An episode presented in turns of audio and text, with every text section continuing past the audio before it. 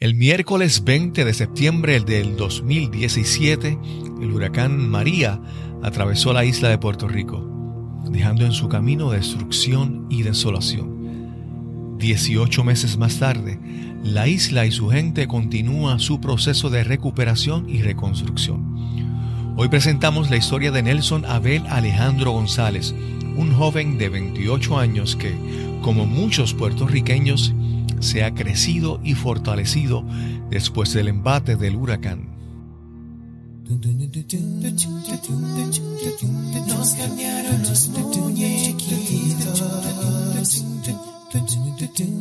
Mi nombre es Cristóbal Colón. Soy un comunicador, un bloguero, un podcaster. Y eso es, nos cambiaron los muñequitos, porque lo único constante en la vida es el cambio. Saludos, bienvenidos a Nos cambiaron los muñequitos. Hoy les presentamos el episodio número 54 y traemos una historia que sirve de ejemplo de las muchas historias que encontramos en nuestro país, en Puerto Rico, después del huracán María. Te traemos la historia de Nelson Abel Alejandro González y su restaurante La Guira en la ciudad de Arecibo y cómo se enfrentó y se recuperó al huracán María. Esperamos disfruten esta excelente conversación. Saludos, bienvenidos a Nos cambiaron los muñequitos. Hoy tenemos un episodio completamente diferente. Ya cuando ustedes escuchan el, audio, ya ustedes notan una, gran diferencia. Es que estamos en un lugar en vivo, en aquí, lleno de público. Estamos en el restaurante La Guira de Arecibo. Y gracias a mi amigo Emanuel Cavazo, que está por aquí. ¿Cómo estás, Emanuel? Muy bien, gracias Cristóbal por la invitación y por estar aquí con nosotros. Sí, Emanuel me trajo a la atención esta, esta historia de, este restaurante, que vamos a entrar más en detalle ahí. Y es una historia que, aunque es una historia individual, tiene un, elementos colectivos de, de la lucha que muchos puertorriqueños han tenido que vivir en los últimos años. Y es verdad, el efecto primero el, deseo de emprender y, e, e, iniciar un negocio y tratar de, ser productivo y prosperar. Y también la lucha que tuvimos con el huracán, el huracán María. Hoy tenemos también aquí a Nelson Abel Alejandro González. ¿Cómo estás, Nelson? Muy bien, muy bien. Gracias. Contento que estés acá. Sí, sí. Pues yo, como te mencioné, eh, Emanuel me trajo esta historia y creo que esta historia eh, es digna de escuchar y de compartir. Nelson, háblanos un poquito de este restaurante, porque este, este, este restaurante tiene tradición e historia en, este pueblo, en esta ciudad de Arecibo. Háblanos sobre eso. Sí, pues mira, este restaurante lleva 46 años aquí en la ciudad de Arecibo, en el mismo lugar, en la avenida José de Diego. Eh, comenzó en el 1972 brindando servicios de cafetería y conocido por su hamburger famoso, el, la Wira Burger. La Wira Burger. Eh, su mayor público era la juventud, los universitarios. Eh, eh, espérate, vamos a aclarar esto, porque alguna gente si lo escucha en la República Dominicana va a decir la guira, esto es el, instrumento del merengue. No, no. Explícanos qué es la guira, porque ahí hay parte de ese mensaje que explicaste de, inicialmente, ¿dónde surge la guira? Sí, la Guira surge de su primer dueño, que fue quien le nombró la Guira Burger en ese entonces. Él era un jugador eh, profesional de la ciudad de Arecibo. Baloncesto. Eh, de baloncesto. Y su ofensiva más famosa en el pueblo era la Guira. Sí. Era la Guira, era el Fat Break. Exacto. Eh, en entonces, pues él decidió ponerle la Guira Burger y de ahí se queda con ese nombre. Mi abuelo, Mm. En el 72 le compra la llave, era un negocio joven, apenas llevaba dos años. Y abuelo lo trabaja del 72 al 2000. Ok. Eh, físicamente él. Oye, Nelson, perdona, eh, que, yo soy un poco ignorante con eso de, del baloncesto, me gusta más el fútbol. ¿Qué es eso del fast break? Porque me puede explicar más o menos qué es eso, porque es un tiro fácil al canasto. Sí, y hay una hay una frase puertorriqueña que surge del baloncesto que dice está él está velando guira exacto. En este caso es, por ejemplo, la, ofensiva del equipo se mueve al otro canasto y está todo el mundo allá, pero uno de los que se supone que está en equipo de defensiva se queda atrás. Ajá. Para la cuestión de que si hay una falla del otro equipo en la ofensiva, ya él está con un camino adelantado cerca del canasto contrario. Entonces simplemente le pasan y es el canasto fácil. Entonces el que está velando Guira es el que no bajó a defender y se quedó pendiente a que si surge la oportunidad, él mete el canasto fácil solito, vamos a decir así. Sí. Y, esa, y ese, ese tiene un significado, ¿verdad? Porque el Belagüira es la es el persona de la huira, entonces. la persona que está como que quiere hacerlo todo facilito, sin mucho esfuerzo. En el fútbol le llaman el, el cáscara. Está de cáscara esperando el, el pase a gol. Ok. Perdón, continúa eso. Estabas hablando entonces Sí. que ya con esos inicios, el, el restaurante, el, el- la Guira Burger, se especializaba Sí. más en hamburgers, en hamburguesas, para la comunidad de jóvenes, universitarios y todo eso. Perfecto, sí. Entonces, mi abuelo, cuando lo, ¿verdad? Que vino con unas drocti- unas doctrinas, estuvimos hablando ahorita, y, y mi abuelo estuvo corriendo varios restaurantes en Nueva York. Wow. Mm. En su juventud, se fue a los 16 años para Nueva York. Ok. Esa fue la mejor escuela, me imagino. Sí, allá Eh. él corrió un restaurante griego de un Wow. de origen griego. Mm. Y cuando tuvo la oportunidad, vino a Puerto Rico, compró la llave y hizo este, un restaurante criollo. Ok. Y era una cafeterita que ya a las 3 de la tarde cerraba. Así continuó por muchos años. Él deja el- en el 2000, vende la llave, es dueño de la propiedad. En el 2013, Ujú. después de varios administradores, porque no fueron uno, fueron algunos siete para ser exactos, Ok. que estuvieron en el camino.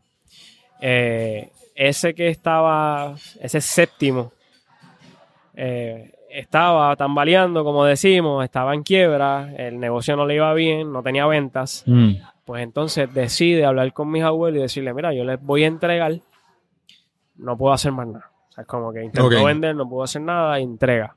Entonces Ujú. yo entro en negociaciones con mis abuelos y mi familia. Te pregunto, ahí, ya tú, tú entras en esto porque tú veías una oportunidad o porque te atraía el negocio o hubo una presión del- de, la familia. ¿Qué, qué te motivó? Eh, tú- porque tú eres joven Sí. Sí. y Pues mira, empezaste eso mucho más joven todavía. Sí. Sí. Eh, siempre quise hacer negocio. Ok. Y yo reconozco que ya a la edad de 15, 16 años yo sabía que yo venía a hacer negocio. Ok. Y no importaba eh, lo que la vida me presentara, yo iba a hacer negocios con eso. Qué bien, qué bien. Y en eso pues fue una oportunidad. Quiero resaltar que yo comen- mi primer negocio fue a los 16 años montando un car wash. Eh, Ah. formé un car wash. Con una carpa, una máquina de presión y un cubo. Exacto. Luego, el car wash se convirtió en un quick look. Wow. Oh, detailing. Y ya, ya, ya tenías ahí 17, 18. Ya tenía 18. 18. Ok. Se convirtió en un quick look. Un quick loop para que... ¿Y no escucha- trabajabas aquí entonces en el restaurante? Es para esa época, eh, ¿no? para ese entonces no. Ok. Sí, el Quick Loop es, es un centro de cambio de aceite y filtro de lu- lubricación mecánica liviana para los vehículos. Para los, Para los vehículos. Exacto. Mm. Eh, de ese crecimiento eh, prematuro, eh, e instalé otro car wash en otro lugar. Ya con, Ah, ya llevas uno y digo, no, vamos a otro más. Vamos, a hacer otro tuve la más. oportunidad y vamos a hacerlo. Y lo hice. Todavía no tenías la, la edad legal para beber. No, menos mal, que tenía, menos mal que tenía 18 años entonces. ahí. Sí. Antes de 18. Y pues esa fue mi primera experiencia con dos negocios a la vez. Mm. Eh, cuando tengo la oportunidad, que la oportunidad del restaurante se da cuando yo tenía 22 años. Ok. Iba a cumplir los 23, fue en noviembre del 2013, Ujú. cumplo en marzo. Eh, pues entonces ahí, pues tuve que poner todo en una balanza, pues comencé las tres cosas a la vez.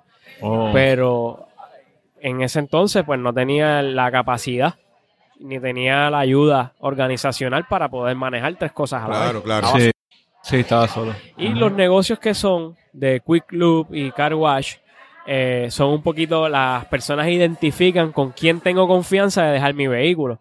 y Claro, al público claro. no verme, pues las cosas no fueron Claro. tan bien en ese entonces. Claro. Luego, pues decido cerrar por el bien mío y mi salud y quedarme de lleno aquí en La Guira. Ok. Entonces, pues ahí comienza una nueva trayectoria para mi carrera y para la que es La Guira, porque Sí. ya que le habían cambiado el nombre, vuelvo le, le devuelvo el nombre original que era La Guira. Lo único que no le no con el eslogan de La Guira Burger, sino que se llama La Guira Restaurant and Lounge. Ok. Lounge. ¿Tú sabías algo de cocina en ese momento o te estabas tirando a aprender?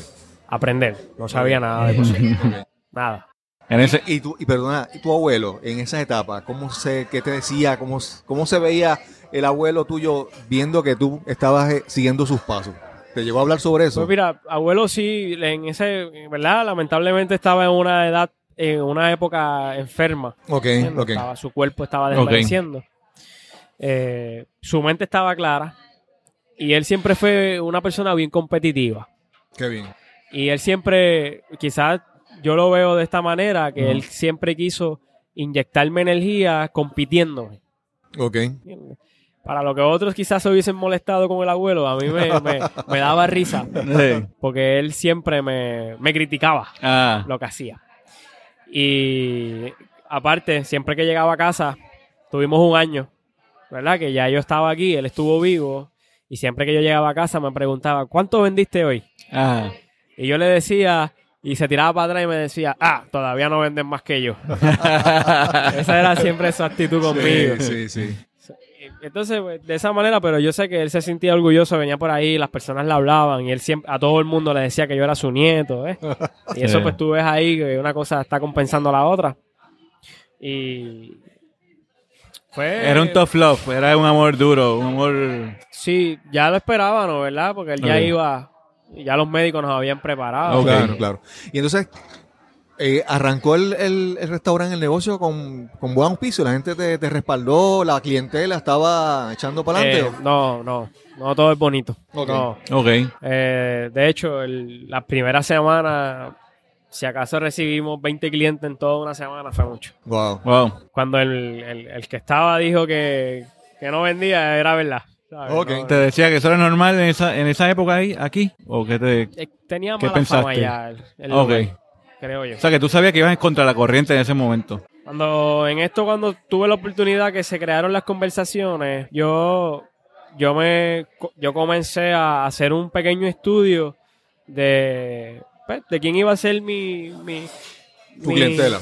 Sí, cuál, cuál iba a ser el producto que iba a vender, cuál iba a ser el precio, quién iba a ser mi cliente, quién podría ser mi competencia más cercana.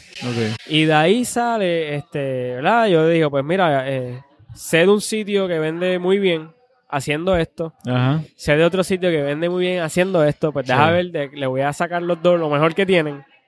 Y déjame yo, pues, crear, comenzar por aquí para crear mi identidad porque no, no tenía conocimiento del mercado. Claro.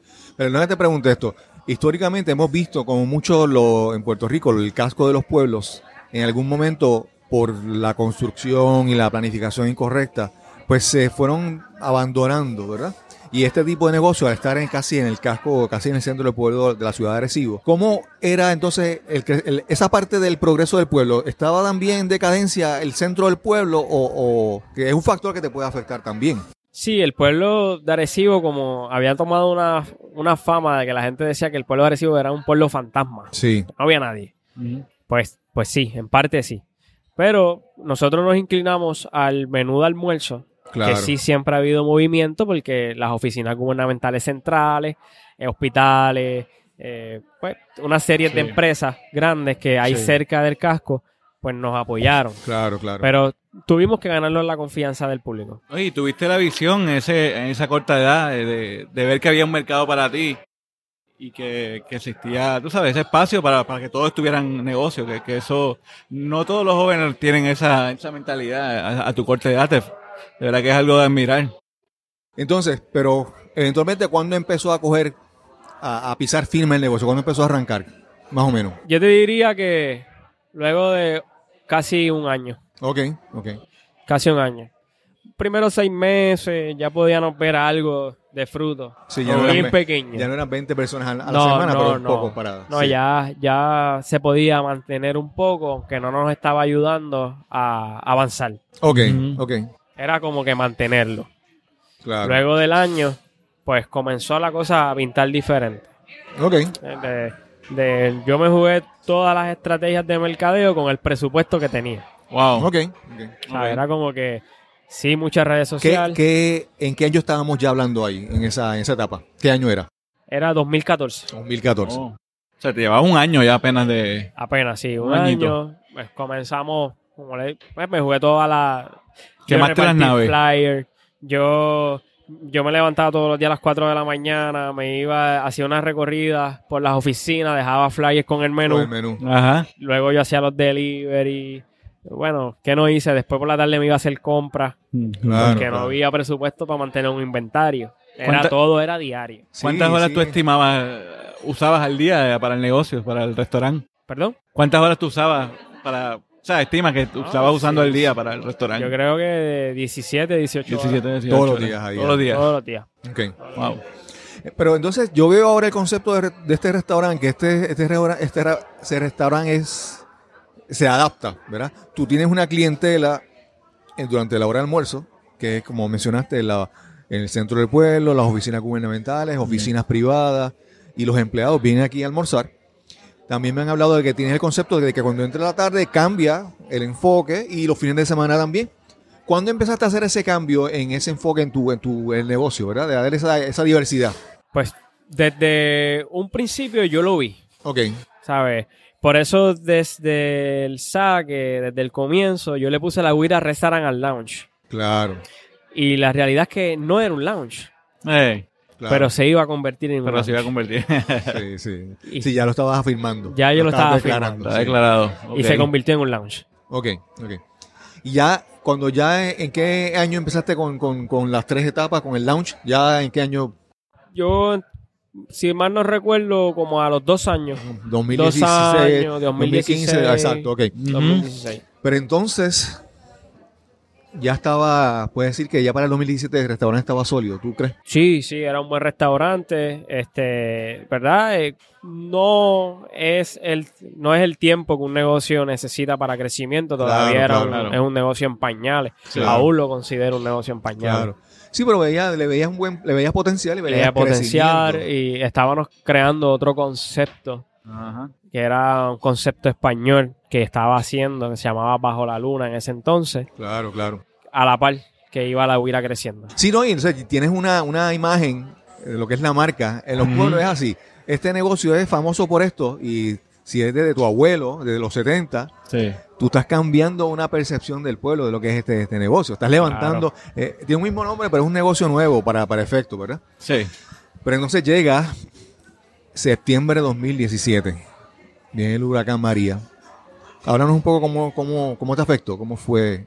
Pues mira, el huracán María en esta área de Arecibo, donde nosotros estamos ubicados, es una parte baja del Mm. pueblo y es inundable. Ok. El río Grande de Arecibo se encontró con el mar en la salida y decidieron ponernos ocho pies de agua dentro del local. Wow. Ocho pies de agua son sobre casi dos metros, dos metros y medio. Dos metros y Ah, medio, sí. Por si alguien que está escuchando en América Sí. Latina que sepa. Wow. Y Eh, entonces, Se pierde un cien- 100% todo, no hay equipo que tú puedas salvar con esa cantidad de agua, No, no hay electricidad que funcione. no. Eh, Tuvimos que restaurarlo completo. Pero el problema, vamos a decir, por ejemplo, si tú tienes un problema en tu restaurante, digamos que hubo un, un incidente en tu, en tu, en tu restaurante, pues tú puedes recuperarte porque la- alrededor de ti está la infraestructura que te, que te apoya, ¿verdad? Pero en este caso, el, el huracán afectó tu restaurante, pero afectó toda la ciudad. Afectó todo Puerto Rico. No había electricidad, no había agua. ¿Cómo tú te recuperaste cuando era tan difícil? Por ejemplo, conseguir, podías tener un, una- un generador eléctrico para que te diera electricidad, pero tal vez no conseguías el, el diésel o la gasolina. Háblanos sobre, sobre esa recuperación, porque tiene que haber sido bien difícil. Fue bien difícil. Fue, fue bien difícil. En esto también pude anticipar, pude anticipar. Esto es bien importante para las personas que escuchan con mentes de ¿verdad? empresariales. Hay que anticipar siempre a la, y tomar todas las medidas de seguridad posibles. Claro. No, quizás no tomé un 100% de medida de seguridad, pero tomé un 75%. O sea, claro, claro. fueron muchos enseres que yo recogí, no se me dañaron. Yo, en este entonces, alquilé dos generadores eléctricos. Ok. Pues yo sabía que nos iban a quedar sin luz o sin Claro. electricidad. Ok. Lo que yo no sabía era que me iba a inundar. Claro. Claro, claro. Yo estaba listo Sí. para operar seguida, tuviese la oportunidad si no me hubiese inundado. Y yo recuerdo haber visto inundaciones en este pueblo, en, esta ciudad de Arecibo. pero esta, esta superó lo, lo que yo, lo que yo había visto anteriormente. Que, Sí. era, que era algo, no necesariamente te hayas preparado, era prepararte para algo que no, tal vez no habías visto nunca. No, No. no se había visto. Ocho pies de agua nunca se había No, visto. no, me imagino que no. Cuatro pies sí se había visto. Pero ocho nunca. Claro, claro. Entonces, al, te alquilar, alquilaste los generadores, pero entonces no había, no había agua, no había. Pues mira, no o sea, había- ¿cómo tú inicias la limpieza de esto aquí, de este restaurante, si no hay agua para. Tuve la oportunidad, conozco unos agricultores que tienen, eh, ellos tienen sus plantas, eh, venden plantas, no sé Sí. un nombre, Son unas cisternas, son No, no, ellos- no, no, ellos- Hidropónico. un hidropónico. Sistemas Y hidropónicos. t- ellos tienen un, un pozo hincado y me vendieron agua. Ah, Me vendieron agua. Tenían un troz, Camión. un camión y trajimos agua de esa manera, pudimos dar la limpieza fuerte. Aunque con todo y eso, seguimos buscando agua en Sí. cisternas, en pick para poder limpiar bien. Wow. sí, había unas filas este, bastante extensas para agua, Para gasolina. ¿Cuántos días después No. del huracán ya tú estabas en este proceso de la limpieza? Al siguiente día. Wow. O sea, que eso fue. Sí, al siguiente día. Si tú no, tú no. Abrí el día 18 después. Wow. Y por ejemplo, yo veo este restaurante ahora y hay eh, pantallas, pantallas con, ¿verdad? Televisores, pantallas. Eh, todo ahora funciona con computadoras. Tú tienes cada registradoras con computadoras. O sea, perdiste mucha, mucho equipo, neveras y eso. ¿Cómo? Explícanos entonces más, ¿sabes? También cómo recuperaste todo eso, ¿verdad? Es Mira, bien- ahí es gracias por la vida, ¿no? Sí. Las- hay cosas que uno compra con dinero y hay otras cosas que la vida te las regala. Ok, ok. y llegaron personas con las capacidades para poder ayudar sin estar pendiente a cuánto me vas a pagar. Ok. Qué bien. Y llegó el técnico de refrigeración y me dijo, mira, yo llevo ya tres años bregando contigo, estás pasando por un momento bien difícil, yo te voy a arreglar todos los equipos y cuando tú puedas me pagas. Claro, claro. Me arreglo los equipos. Pero eso es bien importante porque eso, yo escucho un, un podcast de un, de un, un podcaster conocido en Estados Unidos, se llama Jordan Harbinger. Y él dice en inglés que tú tienes que cavar el pozo antes de que tengas sed. O sea, es como tú trabajas con las relaciones con la gente. O sea, tú no vas a esperar a tener problemas para empezar a, a- a- a relacionarte con gente y buscar caerle bien y establecer buenas relaciones. Es que desde antes. Mencionaste ahorita que me pareció muy interesante cuando tenías el centro de lubricación de los vehículos, el Quick Loop. Es que la gente se identificaba contigo y si estabas ahí, el negocio prosperaba porque la gente tenía una lealtad hacia ti, ¿sabes? De que ya tú habías logrado una buena conexión, una buena relación con tus clientes. Y ahora que eso es que tú ves que, mira, el técnico de refrigeración que lleva tres años trabajando contigo, te ayudó en un momento, en un momento crítico. ¿Sabes? En ese momento los, los, la gente que tenía ahorros se, se, se fumaban porque se gastaran, se gastaron y no tenían ingresos porque no, no, no es que los negocios rápido empezaban a abrir y todo el mundo venía, ¿verdad? O sea que eso para mí es bien importante, que tú hayas encontrado, ¿verdad? establecido esas relaciones con la gente y que la gente te respaldara en ese momento. Eso es, eh, tú ahí puedes ver y decir, mira, he hecho un buen trabajo con, con relacionarme con gente, ¿verdad? Claro. Eso, es- eso, es impor- eso es importante. A veces, pues, a veces las personas establecen las relaciones con las demás personas simplemente por los títulos o por el cargo o por la posición. Y yo, el, cuando la gente habla en servicio al cliente, tú te das cuenta que el servicio al cliente es a todo el mundo igual. Eh, de eso se trata. Todo el mundo se merece el mejor trato posible. Y yo creo que en parte eso es el- el éxito que has tenido. Claro que sí. Y entonces, eh, ¿cuán- ¿cuánto tiempo después de, de todo eso ya puedes decir que el restaurante ya abrió y estaba funcionando a bastante a capacidad después del, del huracán? No nos tomamos mucho tiempo. Creo que después de la apertura, después de 18 días, Ene- Energía Eléctrica de Puerto Rico se tardó dos semanas más en darnos la electricidad, el servicio. Eh, ya ahí, con electricidad. Claro. Y déjame decirte, uno puede decir dos semanas después, pero eso fue afortunado cuando comparas otros lugares. O sea, otros lugares tuvieron, bueno, un año, no, seis meses. Hay lugares que todavía. Sí, sí, Sí, sí. ahí, sí. ahí entra lo que tú dijiste, Cristóbal, que es este las personas, ¿verdad? Todos pudieron, los que podían en su momento, ayudaron de cualquier manera que humana, ¿verdad? Claro, claro. Porque, bueno, Fred Rogers creo que es uno de los que dice el, el, el- el- el, educador infantil estadounidense, que cuando hay un desastre, las personas deben mirar a las personas que están ayudando. Esas Claro. son a las personas que tú debes mirar en ese momento, no- Claro, no, claro. al desastre, Claro. sino a ayudar. Y tú puedes, tú podrías decir que después de esta recuperación el, el, el restaurante ha crecido más allá desde antes del huracán o cómo tú lo, lo evalúas? Sí, sí, sí. No, nosotros no hemos dejado de crecer. Porque yo veo este sitio y este sitio, tú no, o sea, yo vi las fotos que tú me enviaste, que si está bien contigo las quiero compartir después en, en el artículo para que la gente pueda ver el, el daño que sufrió el, hura- el- el restaurante. Yo puedo ver este restaurante ahora y yo no tengo ni idea, no puedo imaginar, no puedo visualizar lo que en aquella foto se veía, el daño que sufrió, cómo se ha levantado. Y, y quiero, quiero, quiero, quiero entrar en esta parte que me parece que es relevante. Porque todo el mundo pasó casi por lo mismo. Pero alguna gente se dejó caer y otra gente se levantó. Otra gente vio que se derrumbó su mundo y se, así se desmoronaron, pero hubo gente que vio oportunidades. Y yo, eh, en mi caso, por ejemplo, yo creo que para mí el caso de nos cambiaron los muñequitos surge de eso, de que después del huracán, o sea, yo no puedo seguir quejándome, o sea, yo no puedo seguir quejándome. Tengo la facilidad de hacer algo, pues déjame hacerlo. Y después del huracán surge el, el- el podcast.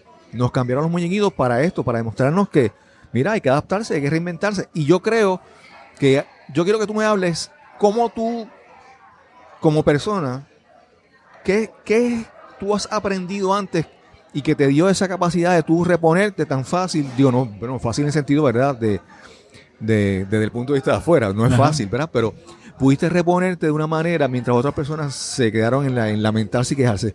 Háblanos un poquito, ¿qué aprendiste tú de, esta- de estas lecciones? ¿Qué, ¿Qué tú habías aprendido antes del huracán que te ayudó a, a, a bregar con toda esta situación? Mi deseo Okay. es un, un deseo. eh, no tiene. ¿Deseo de qué? ¿De aprender, de crecer, de Eh, progresar? ¿De eh, qué? de- el, el deseo empresarial, el del progreso, el, el de ser grande, el de que el mundo me conozca.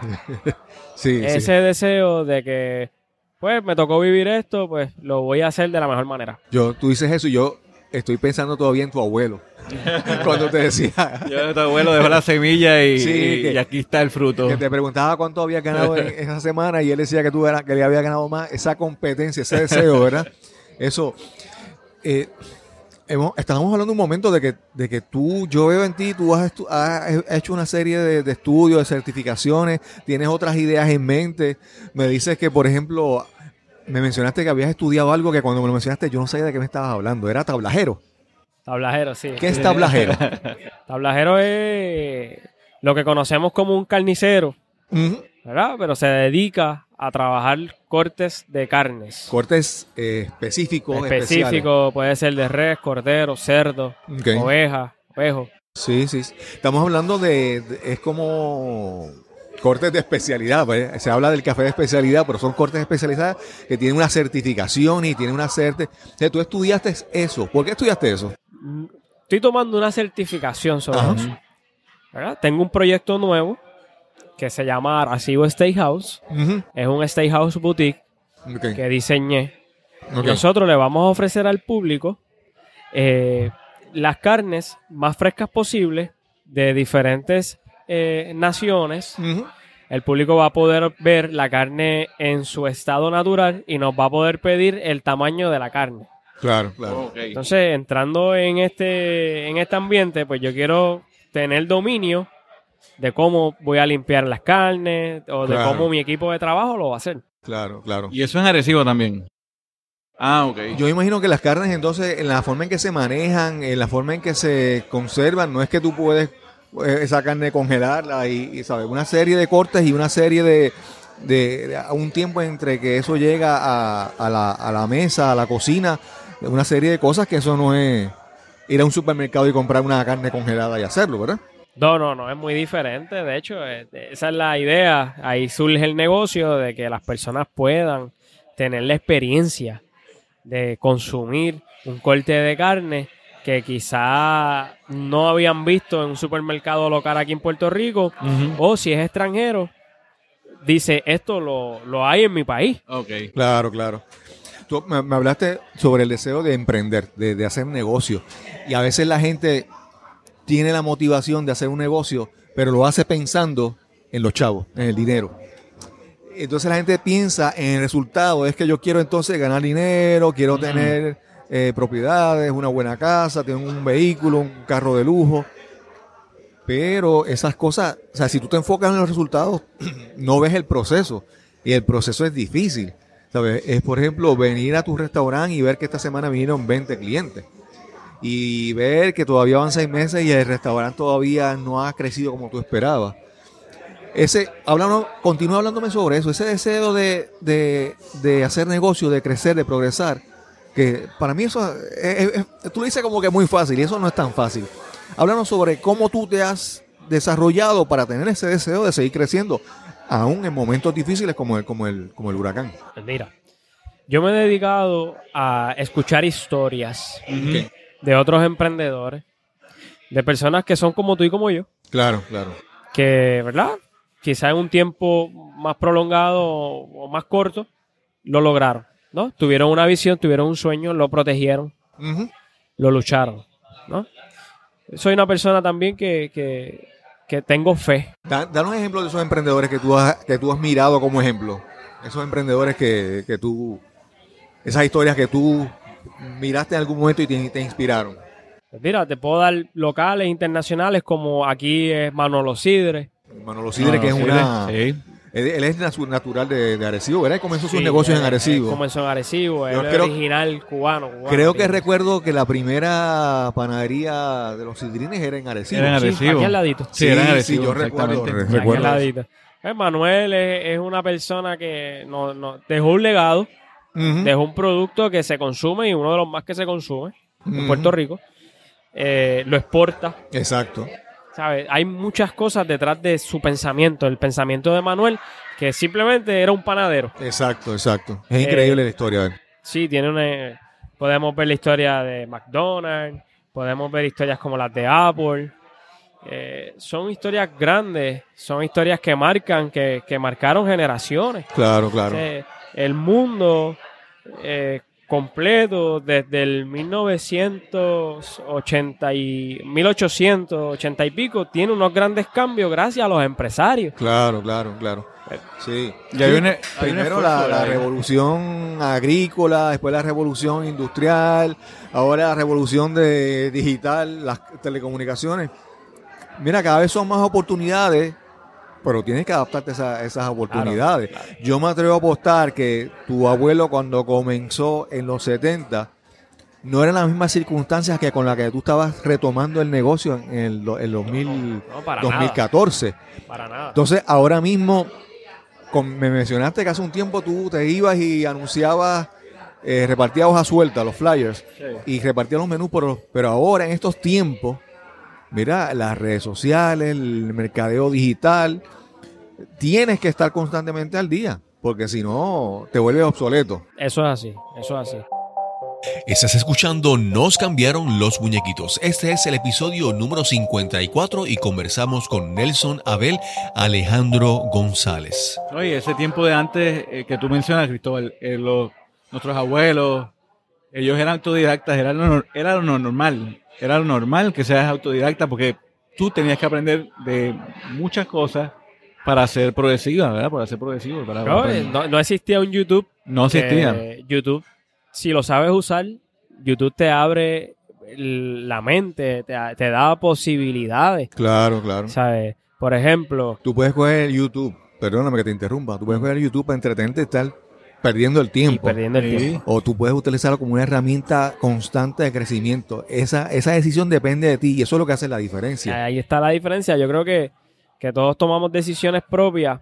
Por darte un ejemplo, ayer fui al pueblo de Mayagüez, que está en horas de tráfico, son dos horas de donde yo estoy. Sí, sí. Sí. Y en vez de yo esas dos horas de ir conduciendo y escuchando alguna música popular, yo iba escuchando eh, algún emprendedor, un Claro, audiolibro. Audio- exacto.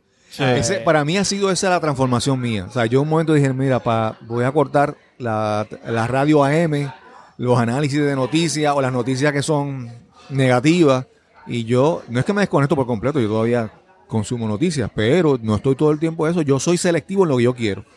En un momento que, como tú dices, de trayectoria- la trayectoria de Arecibo a Mayagüez, tú escoges lo que tú quieres escuchar. No, tú- no tú pones a que lo que alguien puso en la radio tú lo escuchas, no, no, tú escoges. Y tú aprendes entonces a, entender que todo en tu vida empresarial, personal, es lo que tú escoges. Tu decisión y trabajar con eso. Me hablaste hace un momento de que las, las historias de personas que inspiradores que te, te motivaron, mencionaste a Manuel Sidre, a Steve Jobs, a, Ray Kroc, el famoso de, de- Sí. de McDonald's. Y entonces ahí estabas entrando en una línea que te interrumpí un momento, que fue la parte que te decías que tenías mucha fe. Háblame sobre eso también. Creo que la fe, Ujú. nosotros vamos a, todo ser humano tiene que pasar por momentos difíciles, Claro. tiene que pasar por momentos de crecimiento. Y no va a haber alguien que te dé un aliento, Claro, sino esa fe en que sí lo vas a lograr. claro, claro. ¿eh? Y que hay algo sobrenatural Sí. que, que te acompaña y que está contento contigo porque tú estás teniendo unos criterios de vida en los cuales te puedes sentir tranquilo con sí, eso. sí. Hay una frase, un refrán puertorriqueño, no sé si en, en otros países también se usa, pero se dice, a Dios orando y con el mazo dando. es que estás pidiendo a Dios, estás confiando en Él, pero también sigues trabajando. O sea, sigues metiendo manos, sigues produciendo, porque de la, la oración solo no te va a ayudar. O, la, o la acción, ¿verdad? Es el, el balance entre tú creer, tener la fe, las convicciones de que vas a con- alcanzar lo que, lo que quieres hacer, pero también tienes que meter mano. Es el día a día. Es cuando mencionabas que tú trabajabas 17 horas en el restaurante, cuando te levantabas a las 4 de la mañana o a las 5 de la mañana para empezar a, a trabajar promocionando tu restaurante. Claro. Eso es la diferencia. Tener la fe, pero también Hay que meter Sí. mano. respaldarla con acción, ¿verdad? Que de eso se trata, de eso es. Ah, me estabas hablando también que tú me mencionaste la certificación de tablajero. ¿Qué, qué otras cosas tú has ido estudiando para asegurarte que tu negocio siga creciendo? Pues todo lo que tenga que ver con finanzas. Pues Súper. tenemos todo empresario o comerciante, como se quiera llamar, tiene que especializarse en la finanza. Exacto. Y tiene que ver las cosas diferentes a como el mundo las ve. Claro, claro. Eh, ahí en las redes sociales se pintan unas cosas que algunas son ciertas Sí, y sí. algunas no son ciertas. Son La símbolos. La gente son sí, símbolos. y Claro, los símbolos no necesariamente son. Y la realidad es que nosotros, los seres humanos, si queremos tener una vida financiera libre, que es lo que todo el mundo sueña, Claro, tenemos que crear los activos. exacto. Los activos no se crean de la noche a la mañana. Los activos depende, ¿verdad? Hay gente que tiene suerte, hay gente que tiene talento. Por Claro. ejemplo, un, un- un atleta, Claro. ¿eh? Claro. un LeBron James, Claro. un Floyd Mayweather. claro. Pero esa gente, Pero- tú ves a LeBron James y él tiene el talento, pero, pero pero Eso sin no era todo. Si él no practicaba y él no iba- Bueno, eh, claro, sin claro, hacer, todo- hacer todo trabajo. tiene su claro, sí, sí. Sí, lo que dice que ambas cosas tienes Pero que. tienes que tener ambas cosas y hay, ambas, hay unas cosas que, que, pues, como todo, hay unas cosas que te sacan de la pobreza más rápido que otras. Claro. Sí. Entonces, eso que mencionabas de, de crear los activos, que es difícil, eso requiere primero de la disciplina, que estamos hablando del, ¿verdad? de la persona, como mencionaste, de, de Bron James, que son atletas, pero no, si no tienen disciplina no van a alcanzar no eso. van a llegar a ningún Y mencionaste entonces que también hay la, mencionaste la disciplina, pero también mencionaste los sacrificios. Ah, y los sacrificios son de que tú tienes que saber, no, no, si quiero eh, crear activos, quiero prosperar, esto lo tengo que sacrificar.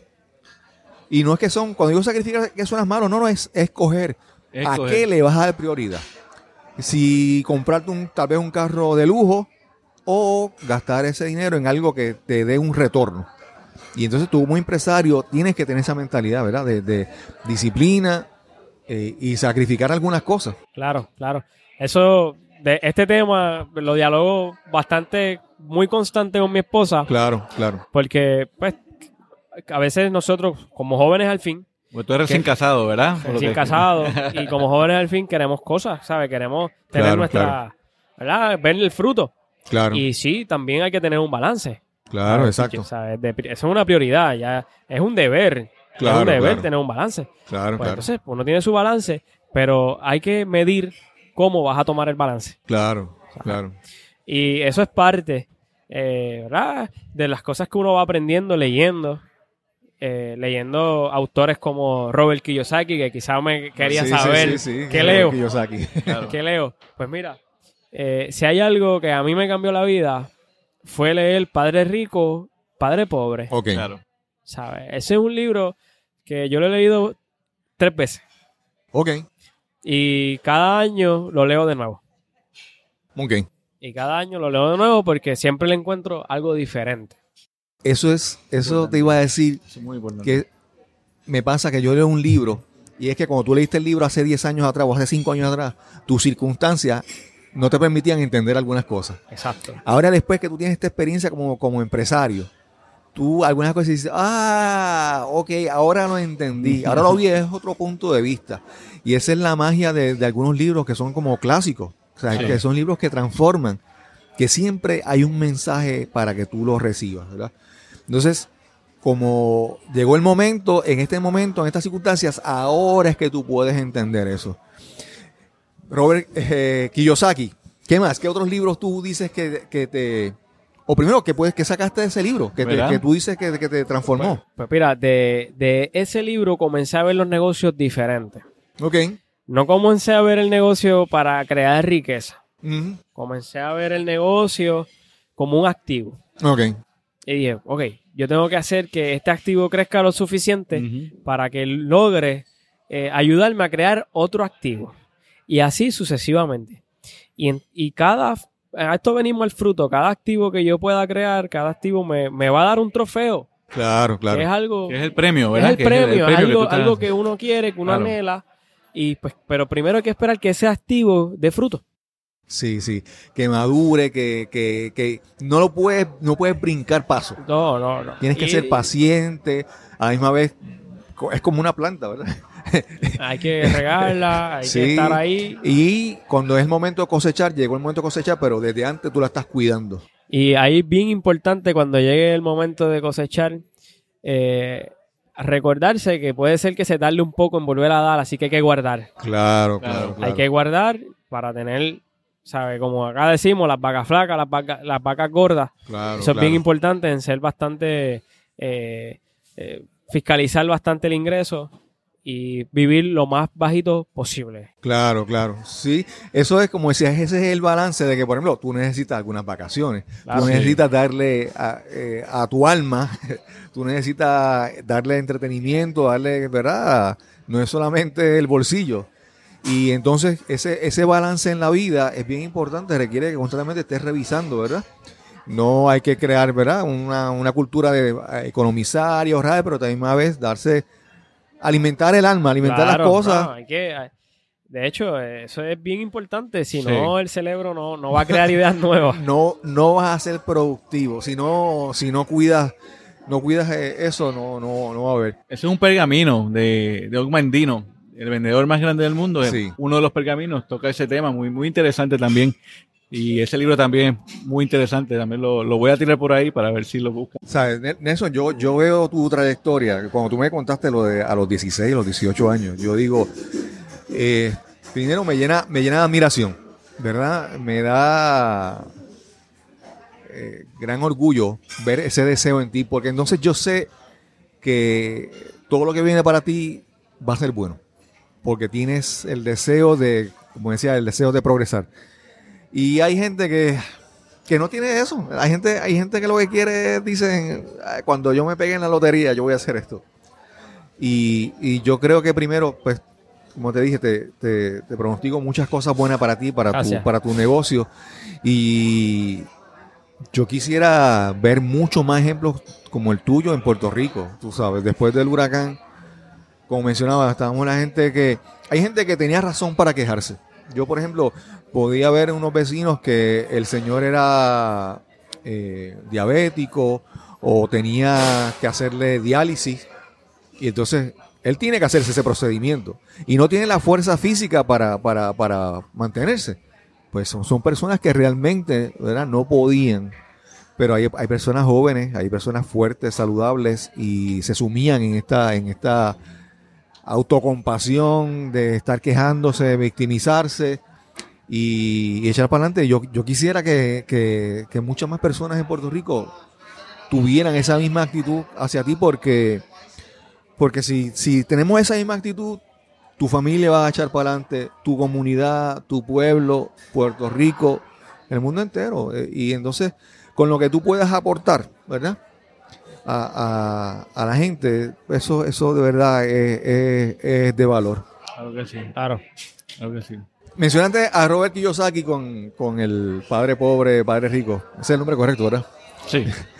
Menciona- mencionaste otro, menciona otro libro que tú digas que te haya cambiado la vida. El hombre más rico de Babilonia. Ok, ok. El hombre más rico de Babilonia. Muy espectacular el libro, me encanta. Eh, está, está también gratuitamente en las plataformas digitales como audiolibro. Ok.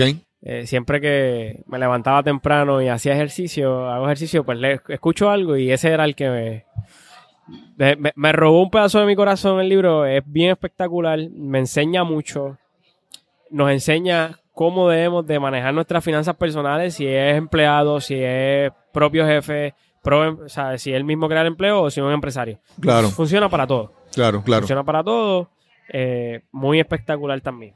Hace, hace, uno- hace unos días tenía otra entrevista y estaba conversando de que, mira, no todo el mundo en la vida quiere empresa, emprender, hacer un negocio. Claro. Hay personas que simplemente lo que les interesa es, por ejemplo, tener un salario fijo, tener un, horario fijo de 8 a 5 de la tarde y llegar a su casa y dedicarle tiempo a sus hijos y tal vez eh, ser el, entrenador de su equipo de fútbol o el equipo de baloncesto con sus hijos o dedicarse a los niños escucha. Lo importante es que lo que tú quieras hacer, seas fiel a eso y lo, aceptes. No todo el mundo va a va a querer emprender, no todo el mundo va a querer hacer un negocio, pero todo lo que tú puedas hacer, tú lo puedes hacer bien. Yo leía hace un tiempo un libro, creo que era de Robin Sharma, que decía que el líder sin título, creo que era, que es que donde tú quieras, donde quiera que tú estés, tú lo puedes hacer bien, tú tienes que hacerlo lo mejor posible y ser un líder en tu campo.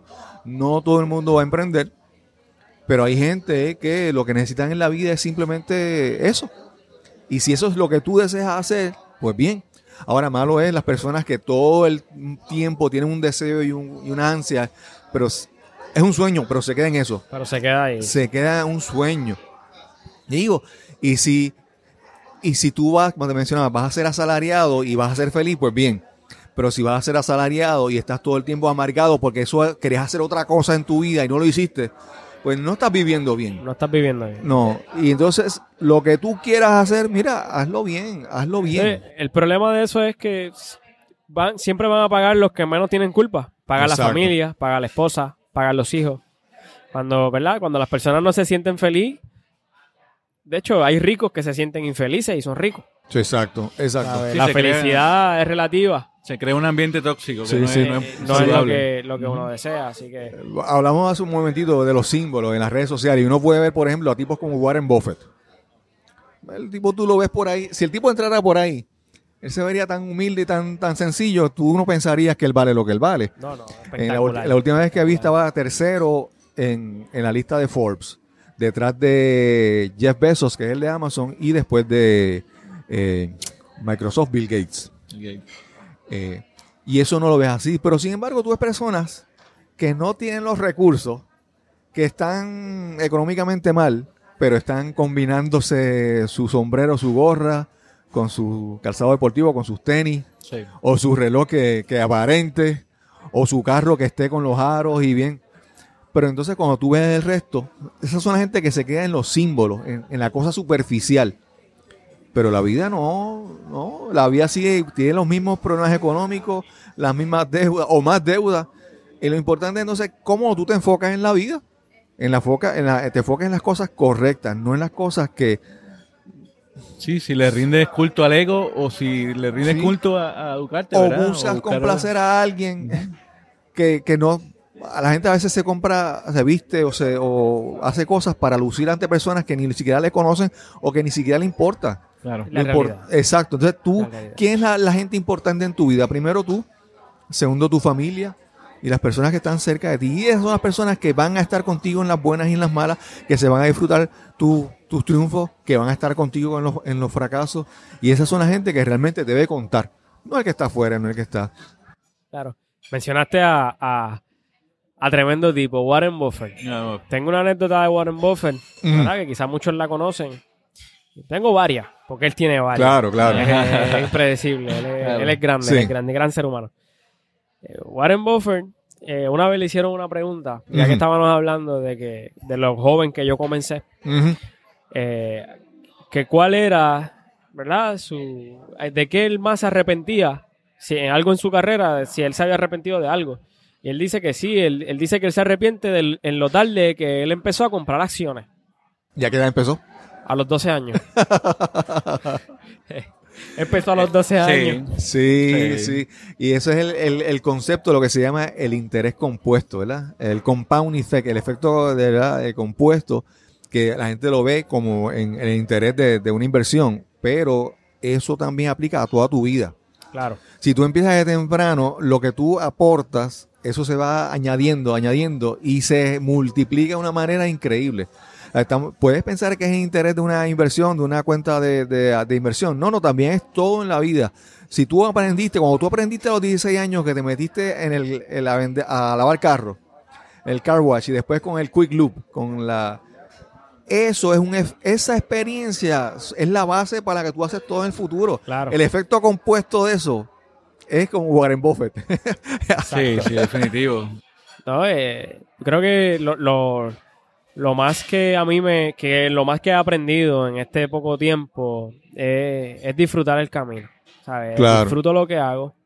Eh, me levanto por las mañanas, de hecho, hoy mismo corriendo y, y comienza a salir el sol y yo pienso a mirar el sol y veo una oportunidad nueva. Huelo, le- o sea, yo puedo oler, la palabra correcta, puedo oler mi futuro.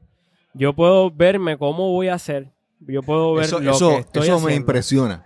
O sea, no es que lo puedes imaginar. No, no, yo lo huelo. Exacto. Yo lo, yo lo, yo siento que lo toco, Claro, claro. sabes. De hecho, hay lazos que de, ha sido tanto trabajo que me toca el sentimiento y me pongo a llorar. Qué bien. Porque qué bien. es- lo, lo estoy viendo. Claro. Claro. Y es que cuando, cuando dices que lo ves tan cerca, es primero porque reconoces que el, que el futuro está empezando aquí ahora. Ahora, claro. Si no es, no es de aquí a dos años cuando yo termine mi grado universitario, no, no, no, no. El futuro Día empieza día. ahora. Si estás haciendo ejercicio estás corriendo, tú puedes quitarte en ese momento y, ay, corrí más que 15 minutos, pero el próximo paso y el próximo paso y el próximo paso es construir tu futuro. Cada paso que das es contribuye a que tu condición física esté mejor, tu salud mejore y todo lo que vas a hacer. Esa es la base. Entonces, es reconocer cuando dice que tú puedes oler el futuro, es que tú no- el futuro no es algo distante, el futuro es algo que está ahí cerquita y que lo estás construyendo constantemente. Te digo, la verdad que estoy impresionado. Me pasó lo mismo a mí, Cristóbal, no Sí, te sí, culpo. sí. A mí también. Eh, Emanuel, yo tengo que agradecerte esta, esta entrevista. Y pues yo le pido disculpas a la audiencia del, del, del ambiente en que estamos, ¿verdad? Pero esto, pero esto es un ambiente real. Sí, Estamos aquí. buen provecho. Yo creo que todos los que están comiendo, hoy van a. Sí, van a salir con hambre. Pero que esta, esta conversación tenía que darse. Y Sí. si estas son las circunstancias para que se diera, pues que bienvenido sea. Y, que, y agradezco, Nelson, esta, esta Gracias, gran oportunidad. Eh, me, voy lleno de, de mucha admiración, de muchas Gracias. lecciones para, para yo aprender, porque, eh, como te digo, hay un, hay, un, hay un dicho que dice que el mejor momento para, ver, para sembrar un árbol es hace 20 años atrás. El segundo mejor momento es hoy. ¿verdad? Yo pudiera decir que a esta edad que tengo, quejarme y lamentarme de que no empecé antes. ¿verdad? Como Warren Buffett. No, bueno, ya empezó un poco más tarde, pero no voy a detener. Y hay que arrancar ahora. Y puedes em- emprender a los 16 años, a los 15, a los 50, a los 60. ¿Por qué tú ves las fotos del coronel Sanders? Pues, ¿Y cómo son las fotos? Él Viejito. Pelo él blanco. comenzó viejito. Él, después de que se retiró, que era pensionado, él comenzó con su a, a hacer su receta secreta, que es una receta que había en la familia, empezó a trabajar con eso y empezó a hacer eso. Entonces, nunca es tarde, nunca es tarde. Yo hace un tiempo escuché un podcast hablaban sobre George Raveling. Este señor fue eh, dirigente de ba- baloncesto de la eh, colegial en Estados Unidos. Y él fue, él dirigió a Michael Jordan en algún momento cuando eh, había esto, eh, estaba comenzando el, el baloncesto profesional a nivel olímpico, o sea, que el Dream Team y todo eso. Y él, él creo que él, en esa etapa, él llevó a, a dirigir a Michael Jordan. Este señor tiene 80, 80 años. Y él todos los años, cada cinco años, él hace un plan de cómo él se va a reinventar en cinco años. Y el tipo a los 80 años, él está diciendo, él es el vicepresidente de Nike en, en- un área y ha sido, ha, sido escritor, ha sido autor, pero él dice que ahora a los 80 años, la meta de él es que cuando él llegue a los 85, él va a ser la persona que más sepa de futurismo de su edad. O sea, él cada cinco años, él se quiere reinventar. Y yo digo, wow, una persona que a los 80 años está pensando en reinventarse. Eso es lo que tenemos que hacer, no importa la edad que sea, no importa la que sea, nunca, y más en estos tiempos, la economía ha cambiado, todo ha cambiado y no hay nada, no hay nada seguro. Y hay que seguir, hay que seguir produciendo. Y entonces yo espero que la gente, no importa la edad que sea, pueda ver tu, ejemplo, tu ejem- ejemplo de superación, de tenacidad, de echar para adelante, y que realmente se ve una, una gran lección. ¿Algo más que eh, quieras añadir, no, yo, yo estoy fascinado este, y estoy más que agradecido por mi mentor Cristóbal. Eh, esta conversación me ha llenado de mucha humildad y de Claro. mucha enseñanza y creo que todos tenemos oportunidades para aprender cada día. Así que si quieres caminar una milla, todo empieza con un paso. Sí, exacto, exacto. Y eso es lo más importante. Sí. Tú diste el paso, Nelson, y, y aquí está tu primera mitad de, Sí. de kilómetros, así que sigue, Hay una, se ve una- que vas a llegar lejos. Hay una bebida alcohólica conocida que el lema es keep walking. sí, continúa Sí. caminando. Eh, eh, Yo te Emanuel, Gracias. eh, palabras de, de cierre ya de despedida. Eh, estoy muy contento y lo que acabas de decir me acordó tanto. Yo era fan de Jackie Chan y de Bruce Lee. Ajá. Y una de las cosas que yo me daba cuenta de estos grandes maestros de artes marciales es que ellos hablaban de la- del arte marcial como una disciplina no solo eh, física, sino fiso- eh, fi- Mental. mental y de, fi- eh, de filosofía. Mm. Entonces, había una entrevista que debe estar por ahí de Bruce Lee, donde le preguntaron qué era lo más difícil que él hacía. Si levantarse temprano, los push-ups con los, eh, push-ups con los dedos. Él decía que lo más difícil era expresarse genuinamente. Sí. Que eso era lo más difícil para él. Y que él tenía pensado siempre que tenía que estar alerta y vivo. Alert and alive. Claro. En todo momento, es presente. Sí. Y él la, que- la, la famosa frase de él de que cómo tú te adaptas. Y él decía, tú tienes que ser como el agua. Be water, my friend. El agua se adapta a lo que a donde está. Si está en una taza, se vuelve una taza. Si está esparcida, se, se esparce. Y es esa adaptabilidad. Eso Y- es lo, lo muy, muy importante. Y a eso es lo que iba, y gracias por, por recordármelo. Eh, Nelson se ha adaptado de, de unas maneras que son de admirar y por eso estoy muy honrado y, Sí, sí. y humilde de estar con ustedes aquí. Nelson, antes tus palabras de cierre, pero antes de, primero, ¿verdad? ¿Cómo te consiguen en las redes sociales? ¿Cómo, eh, la página de tu negocio? ¿Cómo te consiguen? Pues mira, me consigues por la Guira Oficial en Instagram, Ajá. la Guira Restaurant and Lounge en Facebook. Ok. Puedes conseguir. Eh, también hay aplicaciones de restaurantes como TripAdvisor, TripAdvisor, Yelp, que también puedes conseguir y ver lo que el público opina. Y si vienen y las recomendaciones buenas son, son eh, agradecidas. Son buenas, claro que sí. Y si hay alguna recomendación para mejorar, también se la voy a agradecer porque me va a ayudar a mejorar. Claro, claro. Así que también en, en mi personal en Instagram, Abel Alejandro. Así que también me paso colocando cositas, ¿verdad? Y dándole a las personas una visión eh, lo bastante realista por el Claro. camino que uno tiene que pasar y las cosas que uno tiene que hacer Sí. para llegar a Sí, más allá del glamour y más allá de la imagen, lo, lo que realmente lo que, hace falta. Lo, lo que realmente, lo que Sí, realmente sí. hace Sí. falta. ¿Y qué, oye, no dijiste qué tipo de cocina era, eh, Nelson? No dijiste qué, en- qué ¿qué? tipo de cocina, es cocina ¿Qué criolla. eh. Ah, la guira. Ah, Sí, sí, una- dijiste. Esa es la pauta, la pauta. Sí, ¿Qué una cocina cocina? puertorriqueña. Sí. eh, una cocina puertorriqueña creativa. Le digo creativa porque sí. hacemos cositas bien eh, trabajadas. Ahí tú dices como que, como que, como fongo, como que. Sí, que ahí tengo mofongos, ¿verdad? Que eso es una de las cosas que más a las personas les gustan en este local. Pero tengo una carne mechada rellena, tengo un aguacate relleno, tengo este diversidades de carne. eh, un famoso churrasco aquí en Puerto Rico que eh, es espectacular. O sea, eh, varias cosas, muchas cosas bien apetecibles. Una buena Mira, eh, Emanuel, tengo hambre. Ema- Emanuel está salivando encima del micrófono, igual que yo. Eh, si tienen Estamos aquí en la, Será esto es en la, honor. en la avenida de Diego, esto es la en avenida José de Diego en Arecibo. En sí. Arecibo, una de las, de las Eh, vías principales del, del, del pueblo, de la ciudad de Arecibo.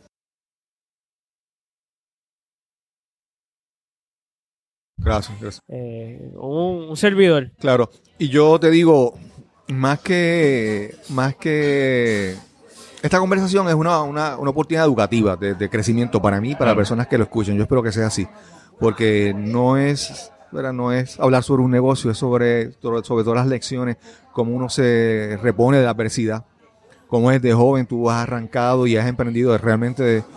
Yo espero que este sea un, un episodio muy escuchado porque realmente hay mucha lección, mucha, mucho, muchas lecciones de valor para la gente que lo escucha. Gracias. Y, y sin más que añadir, entonces, gracias a Emanuel, gracias a Nelson. No, gracias, Y Cristóbal. nos encontraremos entonces en el próximo episodio de Nos cambiaron los muñequitos. Hasta la próxima.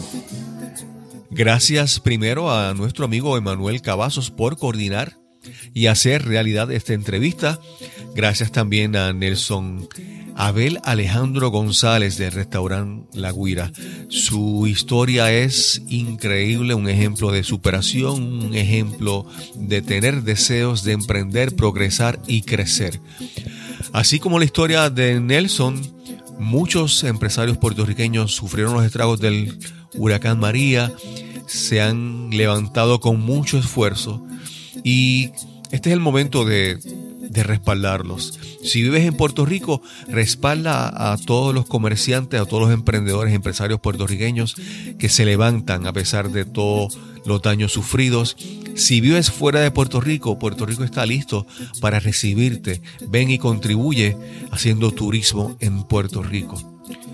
Finalmente quiero invitarte a que visites la dirección cristobalcolón.net diagonal háblame.